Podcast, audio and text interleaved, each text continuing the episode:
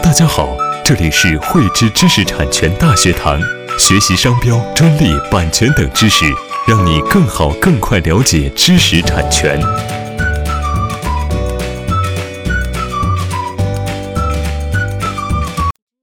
前两天呢，最高人民法院知识产权法庭呢落下首锤，公开审理了卢卡斯公司、富可公司呢不服上海知识产权法院作出的一审判决而提起的呢这上诉案件。并且呢，当庭作出判决，维持一审判决，驳回上诉。作为今年设立的这个最高院知识产权法庭，对于法庭成立以来呢所受理的第一个案件呢，就出动了包括最高院副院长、最高院知识产权法庭庭长罗东川呢大法官在内的，包括四名博士法官以及呢一名具有理工科背景的这个法官所组成的呢一个豪华的审判阵容。同时呢，在庭审当中。还有专家辅助证人和这个技术调查官来参与，可见呢，我们最高院对于这个专利案件啊的一个重视程度。当然呢，除了审判阵容非常豪华之外呢，本次案件还具有如下几个呢特别的这个地方。首先，本次案件是最高人民法院受理的第一件由中级法院级别所做出的一个一审案件啊不服呢所提起的一个上诉案件，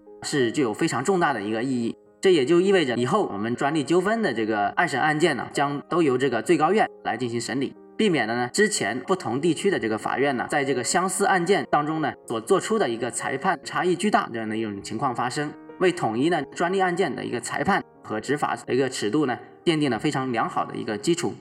也对啊这个知识产权保护呢有非常重大的一个意义。其次呢，本次案件不仅仅只是最高人民法院呢知识产权法庭啊所审理的这个第一起案件。它也是呢，上海知识产权法院呢做出的首例案件部分先行判决的这么一个案例。在本案当中，上海知识产权法院可以说呢是非常的有这个魄力啊，也非常的有创新力。它呢先是针对案件是否侵权去进行审理，并且呢及时做出了这个判决。对于这个赔偿额的部分呢，就分割出来在后续审理。通过这样的一个审理呢。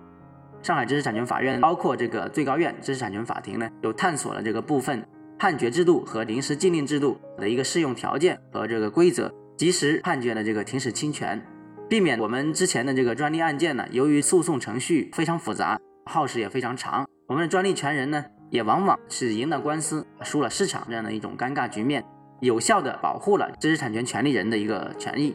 最后呢，在法庭调查和这个法庭辩论当中啊。法庭呢，通过 AR 技术去展示这个被控侵权产品的一个特征，通过呢分角色、同步圈画的一个技术呢，去展示相关的一个技术图纸，也通过语音识别、电子签名等技术呢，去制作笔录文件啊等等，使得呢整个庭审过程当中呢，充满了一个科技感和这个智能感，这样呢，能够使这个参与庭审的各方呢，能够更好的去了解这个涉案的这个专利技术。案件的这个审理呢，也变得更加的顺利和流畅。在本案当中呢，通过这么一种创新的一个审理模式呢，知识产权的权利人的一个权益呢，得到了充分的一个保护。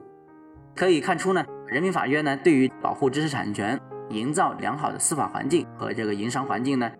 做出了这个非常积极的一个行动。随着我们最高院知识产权法庭呢第一锤的这个落下，我们国家的一个知识产权保护呢，也将会进入到一个新的高度。在这里呢。我们也呼吁各企事业单位啊，在经营过程当中，一定要去做好相应的知识产权保护和风险防范的这么一个准备，保障呢企业自身的经营安全，维护自身的权益。喜欢慧知课程内容的朋友，欢迎转发分享或在节目下方留言，还可以与我们老师进行互动哦。我们将在每周四和周六定期更新课程，更多知识请关注慧知知识产权微信公众号。我们下期再见。